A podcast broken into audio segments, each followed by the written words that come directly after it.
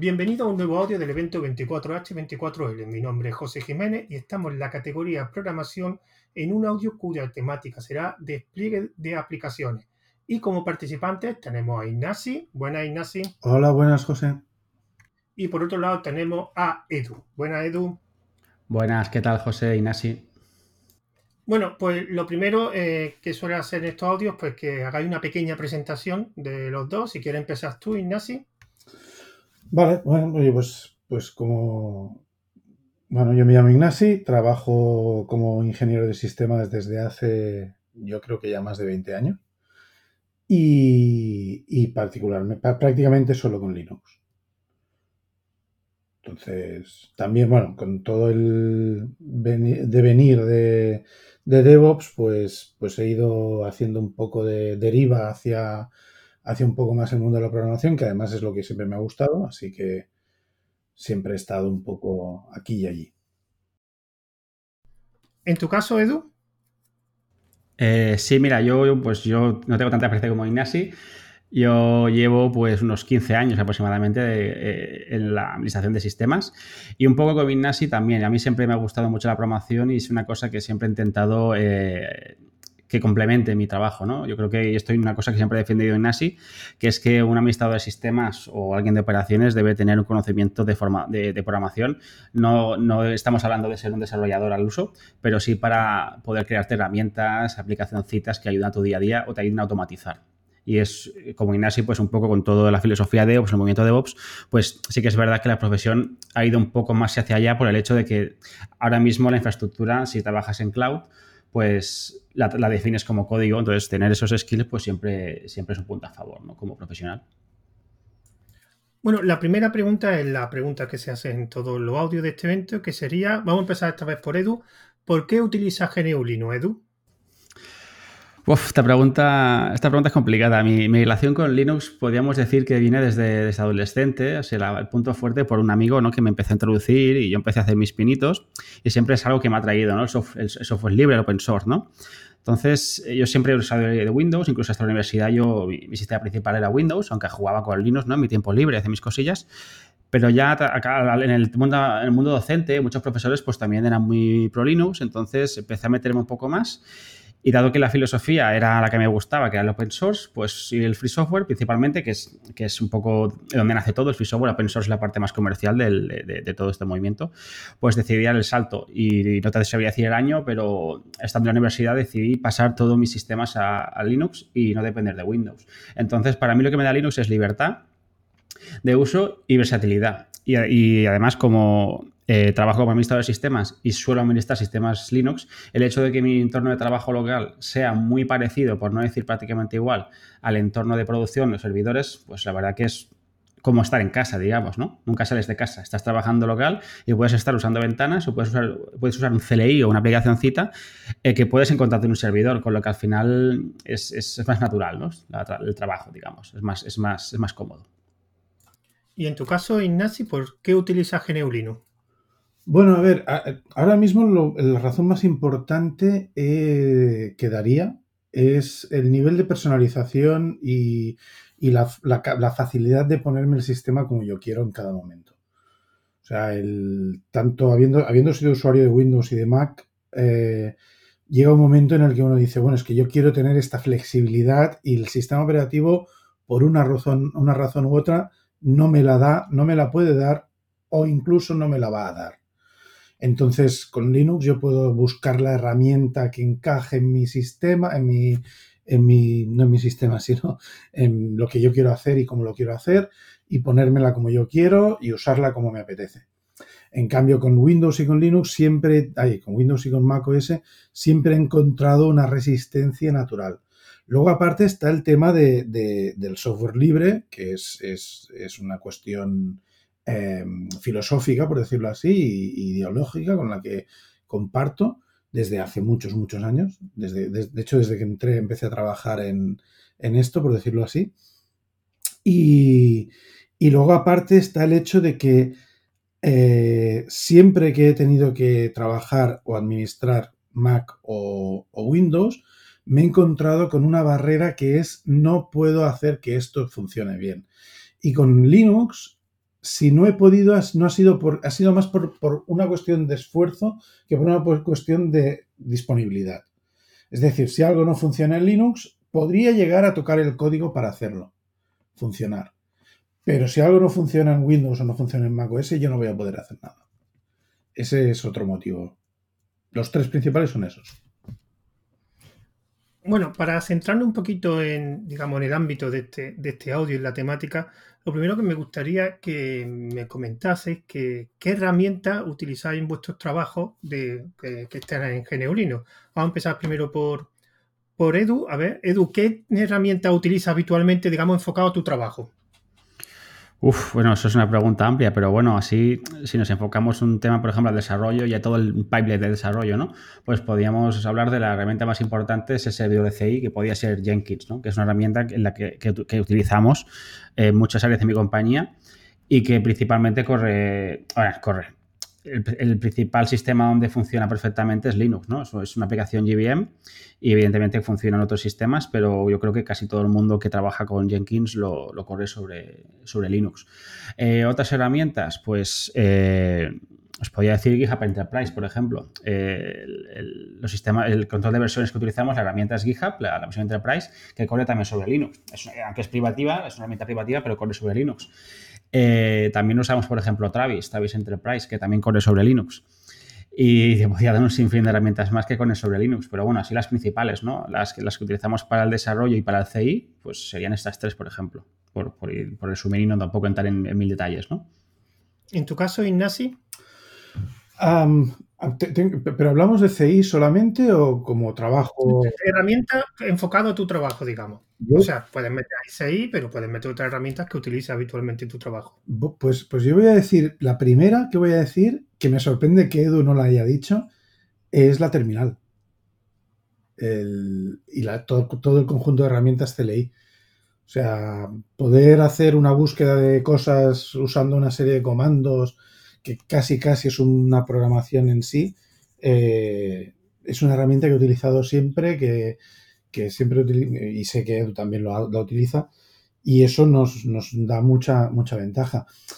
Más centrado en, la construcción y en el despliegue y en la, integración de, al, construir software, sí, Jenkins seguiría, para mí, seguiría siendo la primordial aunque la uso más en el servidor que en, mi máquina.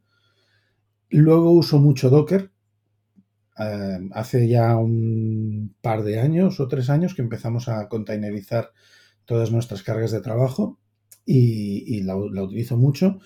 Y desde hace dos años que empezamos a desplegarlo en producción, bueno, empezamos a desplegarlo en nuestros sistemas eh, en entornos online, eh, Kubernetes. Entonces, claro, lo que, lo que acabas haciendo es, bueno, pues te haces tus, tus scripts o tus cosas, las, las pones en un contenedor, las usas desde contenedores en tu máquina y luego las, las pones en Kubernetes. Ahora una cosa que estoy a título personal investigando un poco es cómo tener un Kubernetes en mi máquina para poder probar lo mismo que estoy haciendo con los entornos online, poderlo hacer en mi máquina y probarlo antes de subirlo. ¿Querías decir algo? ¿Querías comentar algo, Edu? Ay, perdona. Eh, como decía Ignacio, no quería entrar en, el mundo de la consola porque podía estar aquí hablando hasta la semana que viene. Pero sí una herramienta y, volviendo un poco a lo que decía, ¿no? El terminal y la consola, porque todas las herramientas, un sinfín de herramientas que yo puedo utilizar en mi entorno de trabajo local, me sirven también eh, para muchas tareas en el servidor. Ahí es, entonces es lo que decía antes, ¿no? El hecho de trabajar en un sistema que, que es homogéneo, ¿no? Que tengo lo mismo o prácticamente lo mismo, o puedo tener lo mismo tanto en mi entorno de desarrollo local o en mi entorno de trabajo local como en el servidor, pues, pues es una ventaja. Y eh, lo que dice Nasi, ¿no? Yo el CLI pues me apoyo muchísimo y hay tareas tan simples a veces como mover ficheros que lo hago directamente con el CLI, no lo hago ni con herramientas gráficas porque ya es la costumbre, ¿no? Aunque evidentemente la, la UI, la entidad gráfica también la utilizo, pero la consola, hay, hay, una parte importante de mi tiempo que estoy viendo pantallas negras todo el rato, la verdad. Es que, es que antes me ha sorprendido mucho que, que no lo mencionara, digo, ostras, digo, Edu es de las personas que más y mejor utiliza la, terminal que conozco. O sea, realmente yo he aprendido mucho con él. Y, que no lo haya mencionado lo primero me ha dejado muy loco. Pues vamos a enfocarnos un poco en la terminal, porque mm, en vuestro trabajo, que son, digamos, porque realmente vosotros sois administradores de sistemas. Bueno, si nos, si, nos ceñimos a la definición clásica de toda la vida, que yo creo que sigue siendo vigente, sí. Ahora quizá el nombre pues, ha evolucionado, que yo estoy en contra de decir DevOps, porque para mí DevOps es cultura, como, defendemos en nuestro propio podcast, ¿no? que es lo que, siempre hemos dicho. Pero yo me defino administrador de sistemas. Yo, o si quieres, lo podríamos ahora globalizar o, mover a ingeniero de infraestructura o algo así. También se ha empezado a, a decir esa palabra, ¿no? Que al final también depende un poquito, hay muchos matices, ¿no? Lo que hace, no es lo mismo administrar sistema hace 15 años que estabas cambiando discos y, y, servidores, que en un entorno más actual que, la mayoría de la gente eh, suele estar en, cloud, ¿no? En, clouds públicas como Amazon, como Azure, eh, Google Cloud. Entonces, el trabajo evidentemente es distinto. Todo lo haces a golpe de, de comandos o de ratón pero en esencia estás haciendo el mismo trabajo que es administrar sistemas. Lo que pasa es que te ahorras la parte hardware, ¿no? Y, que, era la más pesada realmente. Pero yo creo que en el fondo el trabajo es muy parecido. Lo que pasa es que es más divertido, también te lo digo. Una, bueno, quería hacer un par de preguntas relacionadas con el terminal, porque la verdad que en vuestro trabajo el terminal lo usáis bastante. La primera es, ¿qué terminal utilizáis? A ver, Ignacio, ¿qué terminal? ¿Siempre utilizas el mismo terminal o ha ido evolucionando en el uso del terminal? A ver, ha ido evolucionando. Lo que pasa es que cuando dices terminal me imagino que hablas del cliente de terminal. Sí, sí, claro, la pantallita negra, digamos, la ventana negra. Yo ahora mismo estoy usando la que viene integrada en Emacs, desde que empecé a usar Emacs hace casi cinco años, una cosa así. Em, una de las que viene integrada es que es una terminal ANSI muy sencillita, no, no tiene mucha floritura. De hecho, bueno, parte como parte de Emacs. Eh, pero a veces utilizo Terminator. Sé que hay otros más, otros clientes más interesantes y más bonitos también, pero me quedé ahí y al final uso lo que, lo que mejor sé usar. Lo que sí, eh, en cuanto al uso de terminal, lo que quería decir un poco también es, extendiendo lo que ha mencionado antes Edu, es que al final eh, los comandos que introduces, o sea, cuando tú, usas una interfaz gráfica que acaba haciendo algo en el sistema, ya sea algo de como administración de sistemas o, ejecutar un programa y hacer una serie de operaciones, eh, por, por, detrás está usando, en general, casi todas acaban usando una cantidad determinada de comandos. Entonces, a mí nunca me han gustado las interfaces gráficas porque no las puedo automatizar no las puedo automatizar fácilmente. En cambio, con, la línea de comandos, ya aunque ya no sea Linux, yo puedo poner esos comandos en un, fichero y ejecutarlos como un guion de comandos, como un script. Y eso lo puedo repetir. Y entonces ya no tengo que recordar y no me arriesgo a equivocarme cuando quiero repetir una serie de comandos.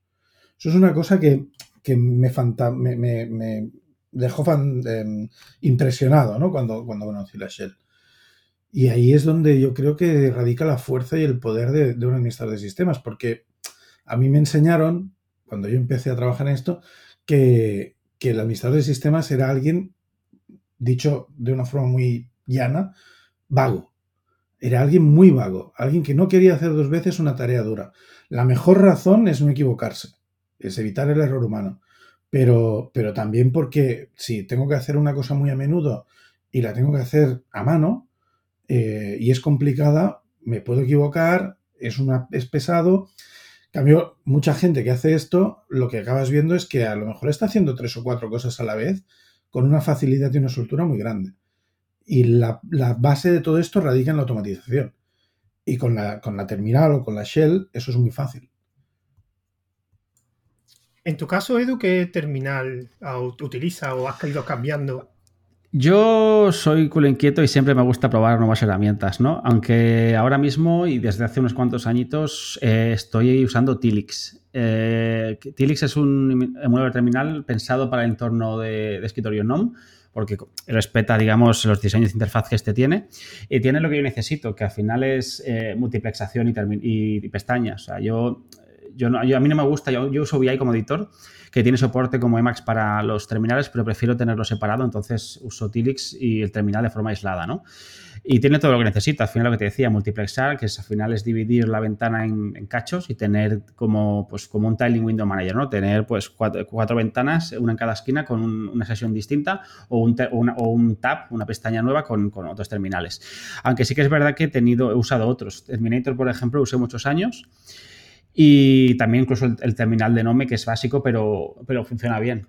También he intentado alguna vez utilizar una combinación de un cliente sencillo como el Nome Terminal con Tmax, que es un, multiplexor de, consola, pero propiamente de consola, no es la propia interfaz gráfica del cliente que lo hace, pero nunca me he acabado de sentir cómodo y siempre vuelvo a, un, a Tilix o, similar, ¿no? Terminator, Tilix, siempre han sido los dos clientes que hemos, que hemos utilizado. Y te digo, desde hace unos años es, es, es Tilix. También te digo que ahora mismo eh, la mejor aplicación de, emulación terminal es iTerm 2, que es para Mac, y realmente con diferencia la mejor aplicación que puedas encontrarte. La verdad que hay muchas features que tiene esa aplicación que no, que no encuentras en ningún otro, y la verdad que da un poco de envidia, ¿no? Que sea un emulador que solo es para Mac y no lo no podamos tener en Linux, pero realmente es potentísimo y me da bastante envidia que puedan disfrutar de esa herramienta en Mac. Pero Edu, ¿realmente has probado todos los terminales que hay en Linux? Es que el problema de la aplicación Linux es que lo desconocidas que son algunas. No, no te digo que he probado todas, pero te digo que si tú miras mi Free de hija, verás que tengo más estrellas que la Guía Láctea. Eh, en estrellitas de, los faps que voy poniendo. Siempre me dicen mis amigos que, voy a petar el contador, ¿no? Porque me gusta, es como mis favoritos de proyectos. Y siempre que sale un terminal lo pruebo. Y he probado infinitos, te digo. Siempre que sale uno, el Electricity, el, Hyper, es que no recuerdo ni los nombres. Muchos basados en Electron y, me tira para atrás que estén basados en Electron porque es bastante pesado. Y siempre voy probando, pero no sé, al final tienen cosas que no me acaban de gustar y tampoco hacen nada fuera del otro mundo para decir, no es ITERM 2, ¿no? Que lo que te decía, ¿no? No es lo que hace Etern 2 o, me faltan cosas, me quedo con el que estoy que, que, ya me vale. Pero sí a mí me gusta ir probando de vez en cuando aplicaciones y ver si realmente me compensa hacer un cambio e invertir el tiempo en aprender esa herramienta. Me gusta, soy, soy bastante culo, culo, inquieto en ese sentido. ¿eh? Eh, me gusta probar aplicacioncitas. No soy, no soy de quedarme con una aplicación para toda la vida si veo que van saliendo cositas nuevas. ¿eh? Me gusta, me gusta, me gusta cambiar. En, en, vez de un distro hopping sería un terminal hopping, ¿no? Serías, ¿no? Si ves la distro, por ejemplo, yo, yo soy, yo uso Debian, me casé con Debian por un profesor, eh, te digo la universidad, que fue que me enseñó Debian, yo había probado Red Hat y SUSE, y he seguido con Debian y esto ya es por cariño, porque realmente ahora mismo seguramente acabaría en Arc Linux. Pero como ya tengo tanto conocimiento en Debian, y es cariño más que otra cosa y sé que no voy a encontrar nada distinto. Realmente al final las aplicaciones son las mismas y más allá del sistema de paquetes o cómo evoluciona la, distribución es que voy a encontrar lo mismo. Entonces no, no, no, no, no me he planteado cambiar ni probar. La verdad es que ni las pruebo. He probado Ubuntu porque a nivel de usuario era muy sencilla y sí que la he probado para recomendarle a la gente que quería entrar en el mundo Linux, ¿no? que no se fuera algo más complejo. Y sí que la he probado durante un tiempo Ubuntu. Pero te digo que yo siempre he estado con Debian y creo que seguiré con Debian muchos años. Bueno, y la segunda pregunta que quería hacer relacionada con las terminales. Eh, yo, hombre, yo también administro sistemas, pero no a vuestro nivel. Y he probado varios shells. He probado el típico BAS, ZSH, FIS, incluso cosas un poco más raras como NuShell. Pero ¿realmente se nota la diferencia de utilizar en vuestro trabajo un, shell que otro? ¿O es simplemente al final por gusto? Por ejemplo, Ignacio. Tiene mucho que ver con, el, con, el, con la apetencia. Entonces, sí que es cierto que hay mucha gente que está usando actualmente, eh, se usa mucho ZShell o Fish, porque tienen muchos, entre comillas, como se dice esto en inglés, goodies, ¿cómo se diría en castellano? Em, no sé, cosas bonitas y tal, que también se pueden tener en Bash, más o menos bien, con, con muy similares, por ejemplo, el, creo que se llama Oh My Shell, es un, entorno para Z Shell que te customiza el prompt para que tengas más información sobre dónde estás y lo que estás haciendo. Existe también el Bashit, que es, parecido, pero para Bash. Eh, hay, muchas, hay muchas herramientas de este estilo. De todos modos, em, creo que acostumbrarte a utilizar una shell más común y que vas a utilizar más, vas a encontrar, va a ser la que te encuentres en los servidores como Bash o, o Shell, em, es, importante porque entonces tú estás acostumbrado a trabajar con la misma herramienta y cambiar de trabajar en, tu máquina o al, servidor cambia mucho.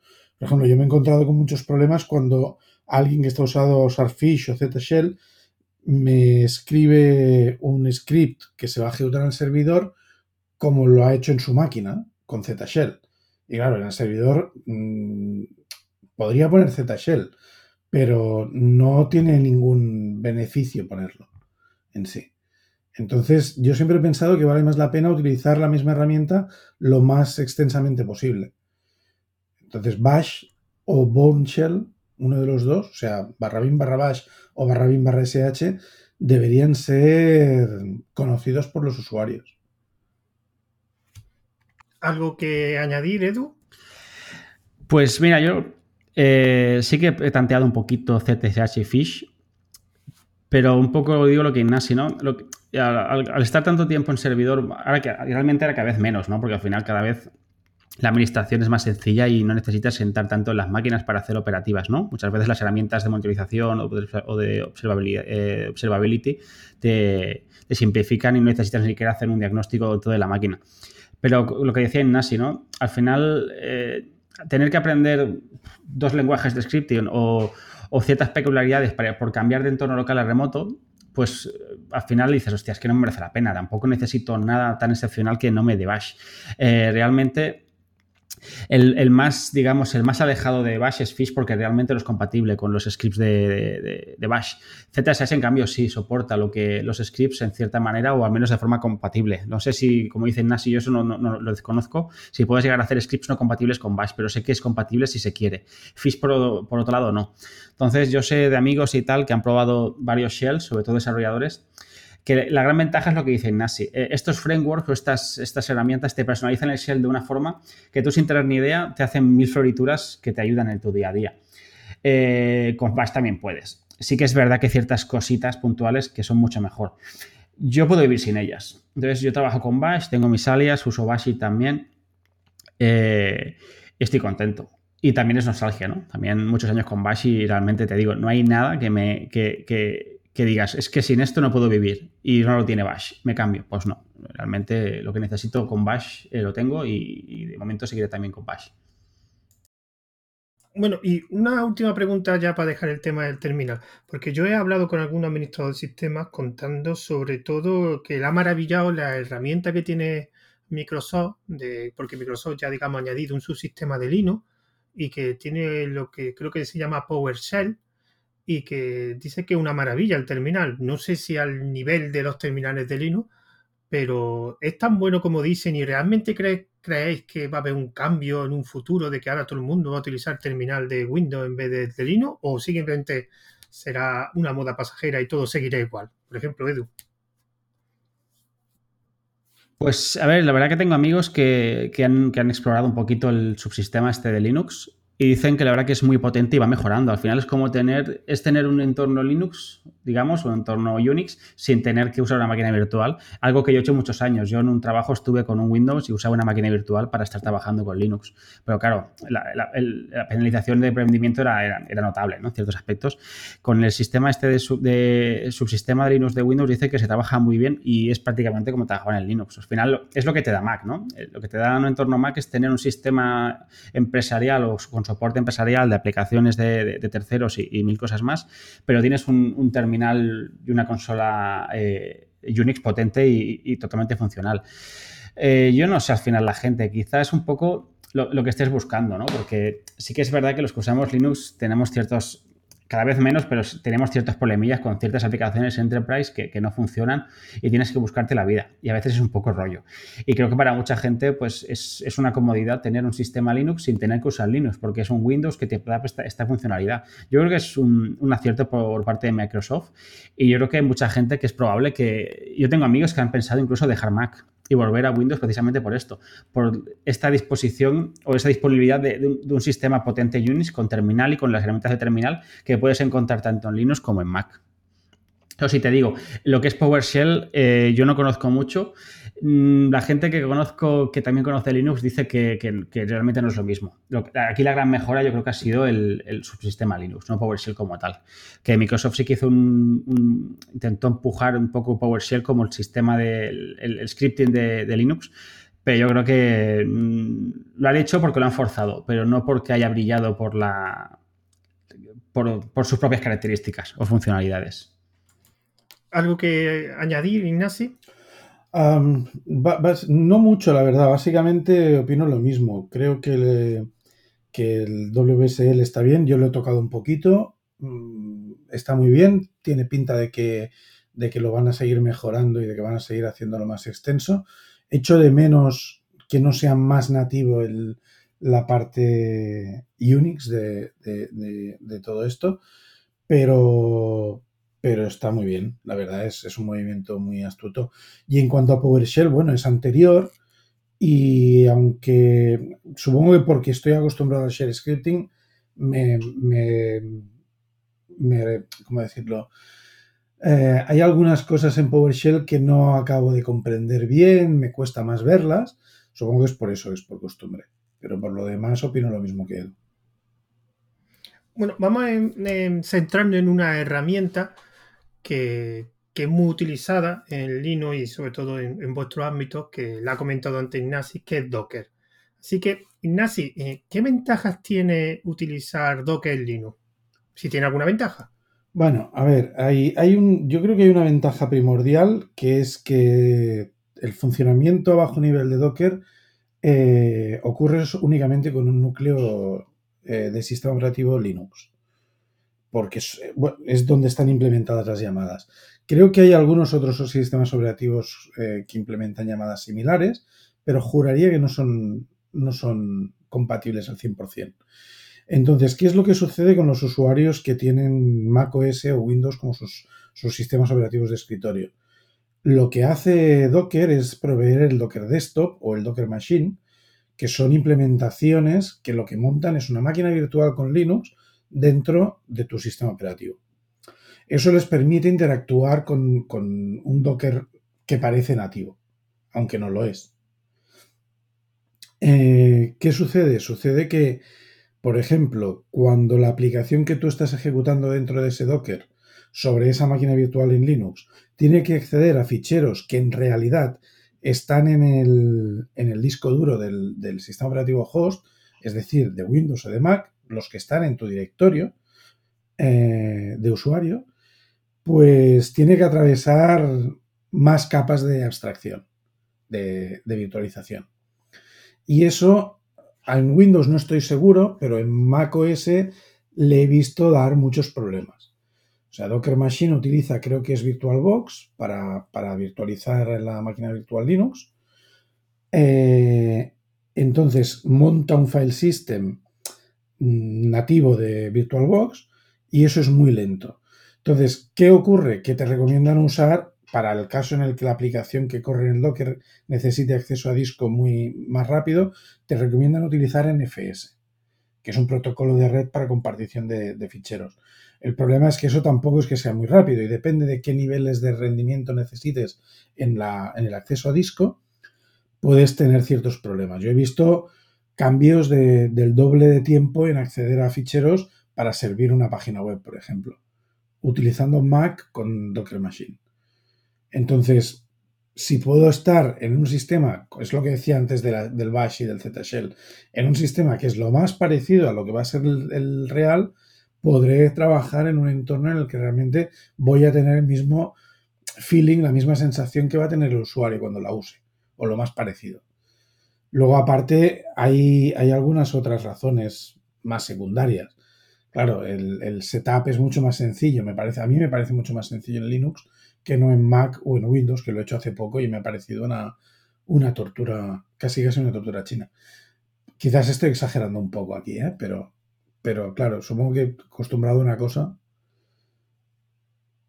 Pero entonces, por lo que me estás comentando, eh, no tiene solución que funcione Docker nativo en, Mac o en, Windows, ¿no? Lo que, a no ser que implementen un kernel dentro de Linux no, no tendría ninguna solución, ¿no? Bueno, podrían emular llamadas de sistema, que quizás es lo que alguna solución esté, esté buscando, pero no deja de ser una emulación. Y esto, como hemos comentado fuera de, de, línea, sería un poco como cuando ejecutas una aplicación Windows con Wine sobre Linux. Estás emulando las llamadas de sistema y lo estás haciendo un poco... mm, Es un poco más difícil, es complicarse la vida. En cualquier caso, en cualquier caso, tendrían que implementar esas llamadas de sistema en el, los núcleos del sistema operativo que no las tienen y habría que ver cuál es el rendimiento luego. Yo creo que el esfuerzo, la relación beneficio-esfuerzo no, no compensa como para hacerlo. Y como usuario, si teniendo en cuenta que las, las estaciones de trabajo, que el entorno de escritorio de, Linux está bastante establecido y no es un gran problema de, de- usar como hace a lo mejor 15 años, eh, deja de tener sentido. O sea, casi todas las aplicaciones que usan mis compañeros con Mac OS o los que usan Windows, yo las tengo también en Linux de una manera u otra. Entonces, no me vale la pena dejar de utilizar Linux. Y en cambio me sa- saco mucho más beneficio en tener las cosas nativas que necesito en Linux. ¿Algo que añadir a esto, Edu? Yo, la verdad que pienso la mente igual como Ignacio, ¿no? Al final, eh, la ventaja, Linux es nativo, eh, o sea, es nativo Docker en Linux y en otras eh, plataformas de momento no es un ciudadano de primera clase. Yo tengo entendido que Docker eh, ha hecho mejoras importantes de cara a la performance que tiene, que tiene, que tiene Mac. Ah, Antes, recordemos que antes existía Docker Machine, que al final era el encargado de montarte la Virtual Machine con Docker dentro. Luego lo hicieron nativo, pero creo que al final por debajo te hacía transparente esta Virtual Machine. Y creo que, creo que incluso han hecho cambios en el hipervisor que usa por debajo. Pero al final es eso, la performance no es, no es la misma y al final siempre pues, va a ser peor. ¿Es soportable? Pues depende del use case. Eso cada, cada usuario, cada entorno pues, tiene que ver si le se la cuenta o no le se la cuenta.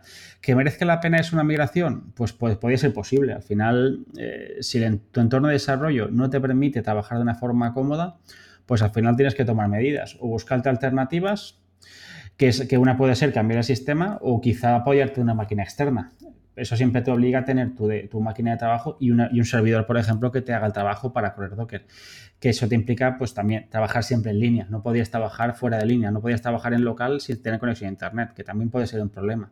Entonces, al final, son, son esos trade-offs, esos problemas que, que tienes que, que evaluar y decidir cuál es la mejor solución para, para, para tu, tu caso y ver qué te compensa hacer o no. Pero al final, creo que, pues sí, evidentemente los que trabajamos con Linux como escritorio, pues lo tenemos mucho más fácil que el resto. Al final, no, no, hay mucho más que decir aquí. Y un- una duda que me ha surgido con lo que habéis comentado. Entonces, porque yo hay una cosa que veo mucho que es eh, el predominio, y no sé si en vuestro trabajo pas- pasará lo mismo, de ordenadores Mac en el ámbito de sistema y de desarrollo.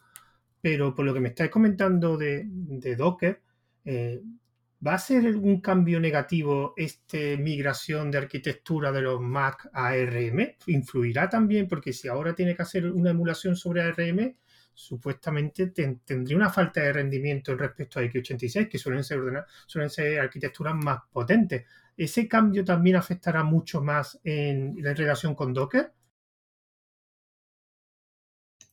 Por ejemplo, Ignacio. A ver, em, creo, no, no, no es un tema que domine mucho y me baso mucho en cosas que he oído muy de, de- como de pasada, ¿no?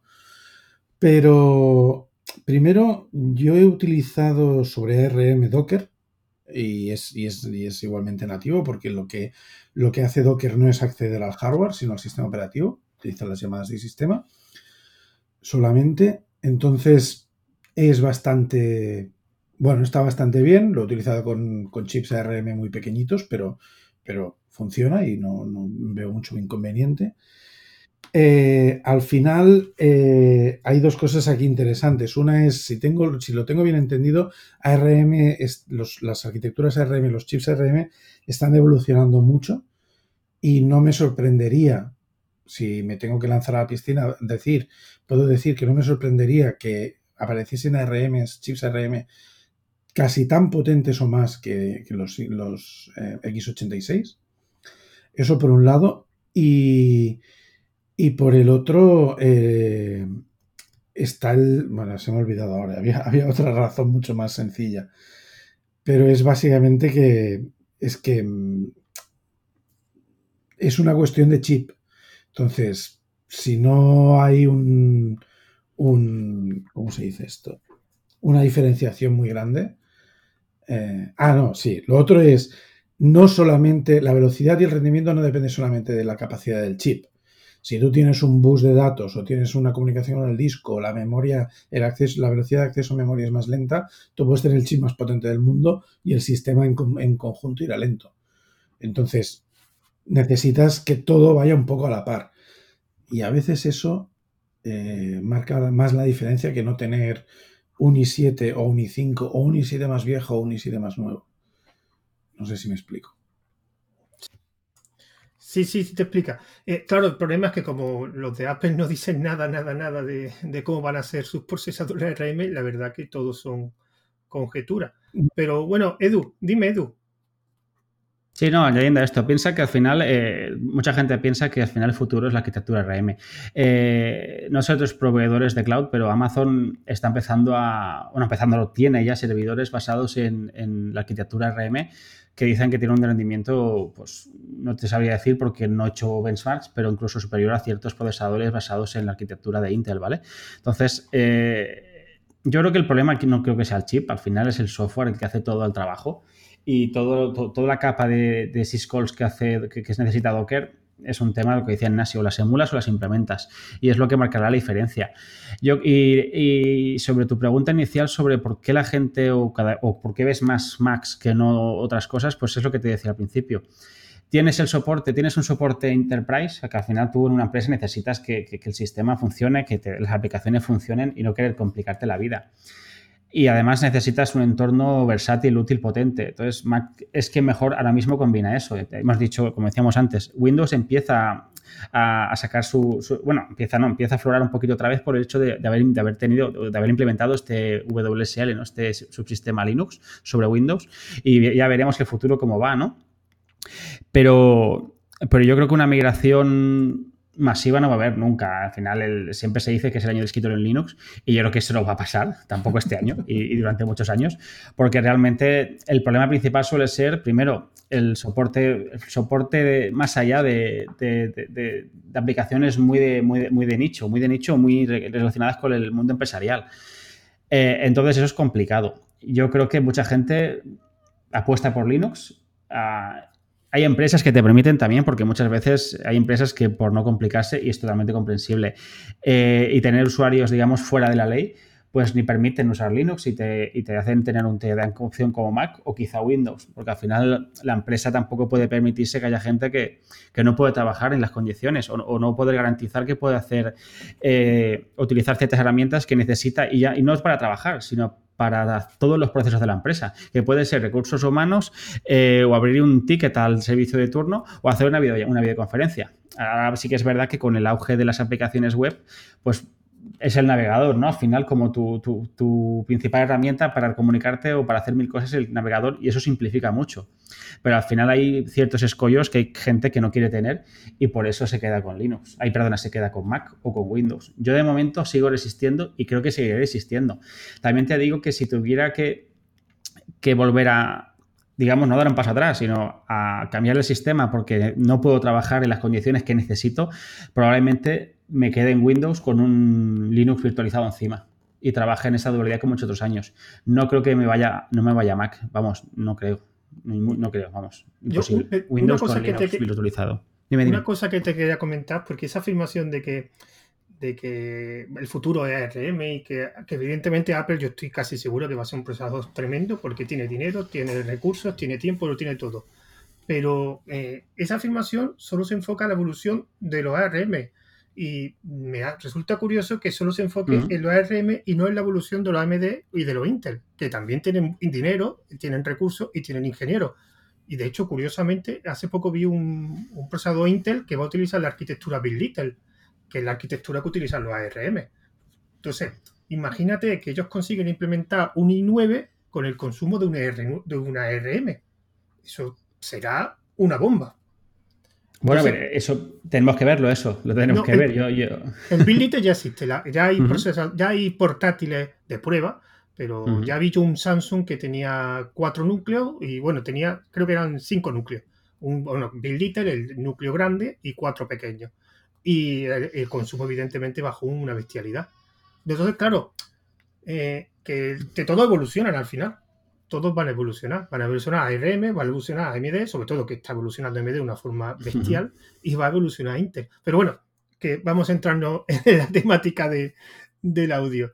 Quería, quería comentaros otra pregunta. Vamos a ver, si un compañero vuestro de trabajo, que es que utilizáis vosotros en vuestros ordenadores, en el trabajo utilizáis Linux, y os ve y os ve que, que sois felices utilizando Linux, y ellos vienen de, o de Mac o de, o de, o de Windows, del que queráis, y os preguntan, oye, mira, me interesaría migrar a tu sistema para poder empezar a trabajar. ¿Qué le recomendaréis, Ignasi? Eh, en cuanto a distribución. A todo, al entorno completo, o sea, la distribución, eh, tu experiencia, cómo es trabajar en, Linux, todo. Simplemente quiere meterse en el mundillo de Linux, pero desde el punto de vista de para trabajar, no para utilizar para escribir documentos, digamos o sea, como para trabajar como ingeniero, supongo.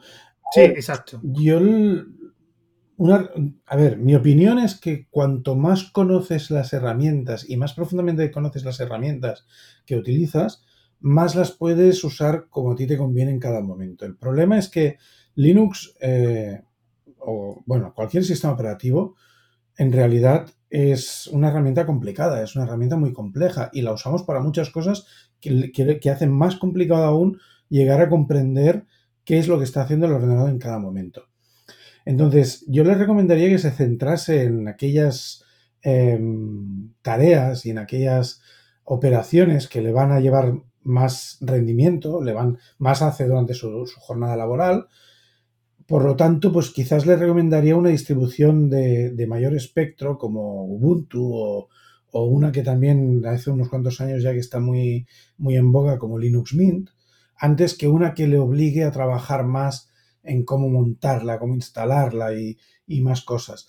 En cuanto al entorno gráfico, por ejemplo, pues a lo mejor sería lo mejor, lo mejor sería irse a un genome, que es una cosa de encontrar muchos más recursos, que no irse a, a un Ocean Window Manager o a un i3 o a Sway, o utilizar X, en X server en vez de Wayland Cosas de este estilo, a no ser que ya le venga hecho. Em, en, ese aspecto, le recomendaría ser pragmático y dejar, para, dejar lo que pueda aprender que no le sirva para el hoy para más adelante. De todos modos, insisto, creo que conocer cómo funcionan las herramientas y probar diferentes herramientas, como antes mencionaba que hace Edu con, las terminales, es, es, muy interesante porque tú llegas a conocer tus flujos de trabajo mucho mejor y puedes modificarlos y hacerlos más versátiles. Entonces, oye, mira, es que si yo estoy usando Terminator para la terminal, pero con Tilix puedo hacer esto que no puedo hacer con Terminator o lo puedo hacer de una manera que me es mucho más sencilla, oye, pues, pues pruébalo, investigalo, practícalo. Yo hace cinco años pasé de usar VI o BIM a, a usar Emacs. Y es un cambio severo, pero es un cambio que tienes que hacer consciente de, todo lo que implica y de todo lo que tiene que hacer. Y me ha llevado a muchas más cosas. Cosas que a lo mejor podría haber tenido en BIM, ¿eh? no estoy diciendo que en BIM no se pueda hacer. Lo que pasa es que em, es un cambio importante, pero lo tienes que, tienes que hacerlo conscientemente. Y decir, bueno, pues yo voy a seguir usando BIM una temporada, porque es a lo que estoy acostumbrado, pero me voy a ir adaptando a ratitos a utilizar esta herramienta para irla probando. Y cuando he probado las cosas que necesito hacer en esta herramienta bien, entonces puedo finalizar ese, cambio, esa, por llamarlo así, esa migración, ¿no? Ya, puedo pasar a usar esta herramienta absolutamente. Yo empecé utilizando una distribución de Emacs que se llama SpaceMax, que viene con todos los shortcuts de BIM activados. Y no tienes que hacer nada para activarlos, vienen solos. Pues esto sería un poco, si tú estás acostumbrado a utilizar eh, el ordenador con Windows, tienes que ir a una distribución de Linux o podría, deberías probar primero una distribución de Linux que te facilite esa migración. Luego más adelante ya verás si quieres ir a Debian o quieres ir a Gentoo o Arch Linux o a una que, te, que, se ajuste más a tus necesidades eh, en ese momento. Pero a priori, romperse menos la cabeza es, es lo mejor. Luego ya vendrá el momento de, aprender y practicar y, y romperse la cabeza. En tu caso, Edu, yo creo que al final depende de la persona, pero sí que es verdad lo que dice Nasi, ¿no? Si tú tienes una convicción y quieres cambiar, pues seguramente cualquier escollo que te encuentres lo vas a soltear. Si esta quieres tantear y ver qué hay para ver si te, merece la pena esa admiración, pues lo que dice Nasi, ¿no? Irte a un entorno cambiando, aunque cambies de sistema a un entorno muy similar, pues es lo más adecuado, ¿no? Pues un entorno de escritorio parecido a lo que tendrías en Windows o quizá en Mac, pues la, curva de entrada será más, más, más, suave, ¿no? Y luego, pues la que medida que controles el sistema, pues y puedes ir haciendo pequeños cambios o esta distribución es un poco más eh, o poco menos user-friendly, donde tú tengas que hacer más configuración, pero donde tienes más control y más, y más capacidad de, adaptarlo a tus necesidades, gustos o preferencias. Entonces, yo sí que creo que ahora realmente es más fácil que, antes. Los portátiles, incluso los, bueno, y bueno portátiles y, escritorios, eh, ordenadores de sobremesa, tienen un soporte para Linux más grande y cualquier distribución se va a instalar prácticamente sin ningún problema, ¿no? Porque antes sí que te diría que hace unos años pues era un poco drama, ¿no? El, trabajo de investigación, encontrar un hardware que no te diese problemas, pues hostia, me lo tendría que mirar con, lupa, ¿no? Yo creo que cada vez pasa eso menos, es más fácil, sobre todo en, marcas que, empresariales tipo Dell, tipo HP, tipo, tipo Lenovo, que, que realmente los equipos funcionan, te diría que prácticamente al 100%, incluso muchos de ellos certificados con Dell, eh, con con, Ubuntu eh, o con alguna distribución. Eh, el, del XPS, que es el que yo utilizo, lo tengo en Debian, pero venden una, versión oficial soportada con Ubuntu. Creo que incluso ahora no recuerdo si era Lenovo iba a vender también equipos con, Red Hat, creo que preinstalado. O sea, al final eh, si esto ocurre es que hay gente que se está planteando o que hay empresas que se plantean seriamente tener estos equipos con un soporte empresarial. Entonces hay estas colaboraciones y yo creo que es muy positivo yo creo que quizá el, futuro cambie y haya gente que se anime, ¿no? Por el hecho de que no tiene que complicarse la vida en, lo que siempre ha pasado con Linux, ¿no? El esfuerzo que tienes que hacer extra para que tu equipo funcione. No en configurártelo, sino para que funcione, que es algo que históricamente no pasa ni en Mac ni en Windows. Tú te compras un equipo y funciona porque, esté, viene instalado, punto. Y, es una, y, esas son esas cosas las que muchas veces eh, asusta a la gente, ¿no? El hecho de tener que estar peleándote con, cosas más allá de una aplicación instalación, cambiar cuatro settings. No es que se me ha roto, o bueno, no es que se me haya roto, es que no me funciona la webcam, no me funciona la, la wifi no me funciona la Ethernet, ¿no? Que ese tipo de cosas, pues la verdad que no todo el mundo tiene las ganas o el tiempo para, invertir en, hacerlo funcionar. Y una cosa os quería preguntar, eh, ya que los, dos utilizáis, me imagino, tanto Linux en el trabajo como, digamos, un entorno de escritorio, eh, ¿qué le echáis en falta a Linux? Que, no sea ITER 2, Edu. Así, Edu, en, primero, eh, ¿qué, crees que te hace falta en Linux? ¿Qué le echas de menos? Pues claro, ¿qué le echo de menos? Pues realmente te voy a decir nada, pero claro, siempre tengo pequeñas cositas que dices, hostia, esto, pues, pues, pues quizá más esta, todavía más estandarización, más estandarización o que los vendors se pongan de acuerdo, ¿no? Y te pongo un ejemplo muy claro. Al final los sistemas de paquetes son distintos en cada distribución.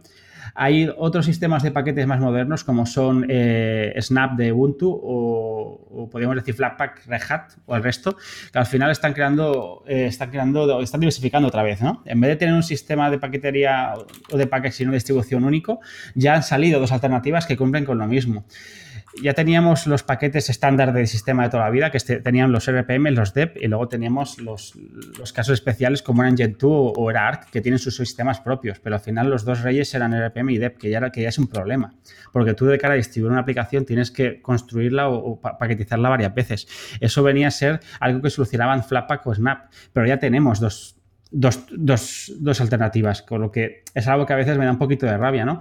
Yo creo que en la variedad y la competencia está bien, pero hay veces que lo que haces es marear al usuario. Y a veces lo que le pasa a Linux también es eso, tanta distribución y tanta divergencia en muchas cosas, sobre todo en las cosas más, más, más base, como que es la instalación del software, que haya más estandarización todavía o que se pongan más de acuerdo y no marina al usuario directamente, que es lo que asusta muchas veces. Incluso yo, por ejemplo, evito instalar snaps. Yo prefiero utilizar, porque solo de Ubuntu, yo prefiero usar Flatpak si no tengo algo en el sistema propio de Debian, que es Dep.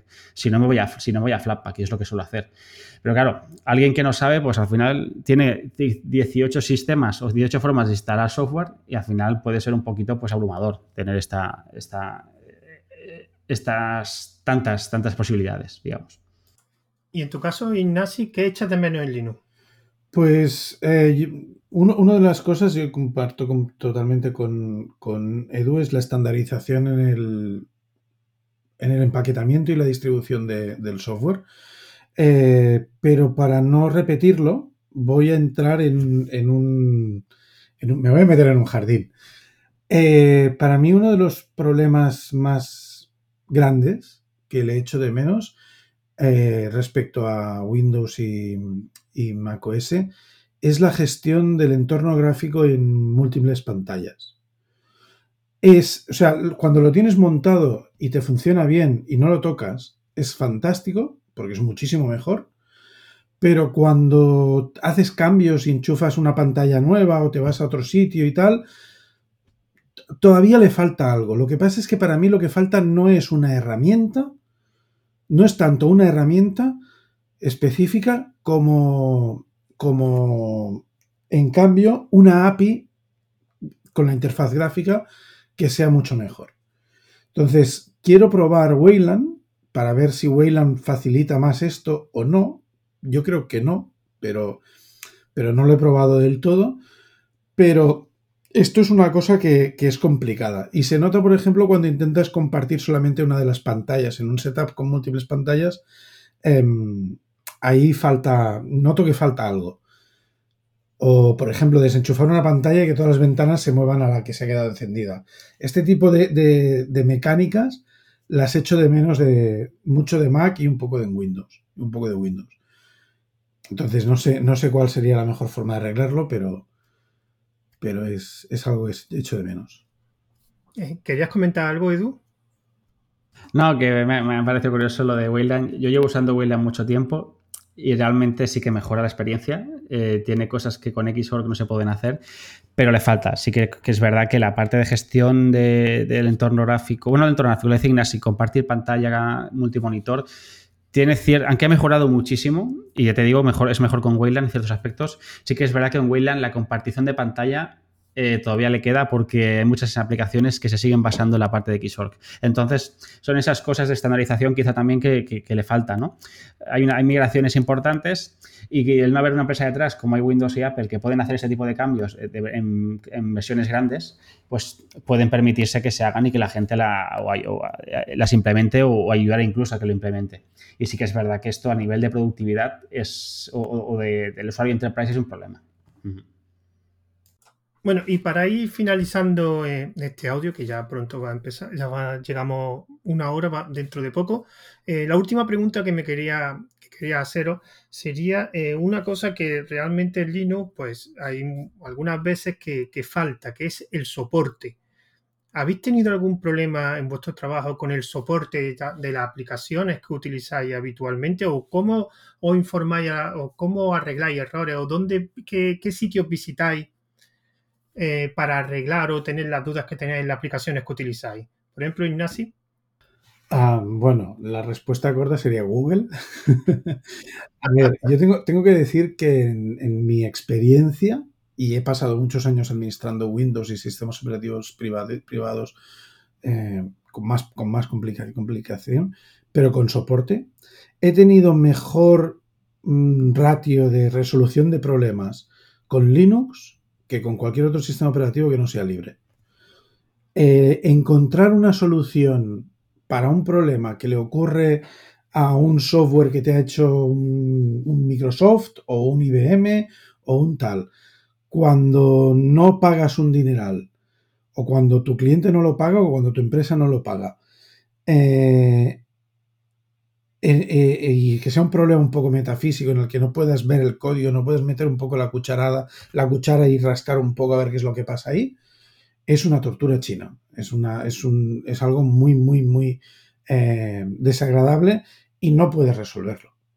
En cambio, en Linux casi siempre, casi siempre, he llegado a encontrar a alguien que tenía un problema, si, si no el mismo, muy parecido, y me ha dado la pista de qué ir a tocar y de qué ir a mirar y de probar esto. Y, ah, pues, eh, y cuando no he tenido una solución por ahí, he encontrado a alguien que tenía una alternativa, sino una solución.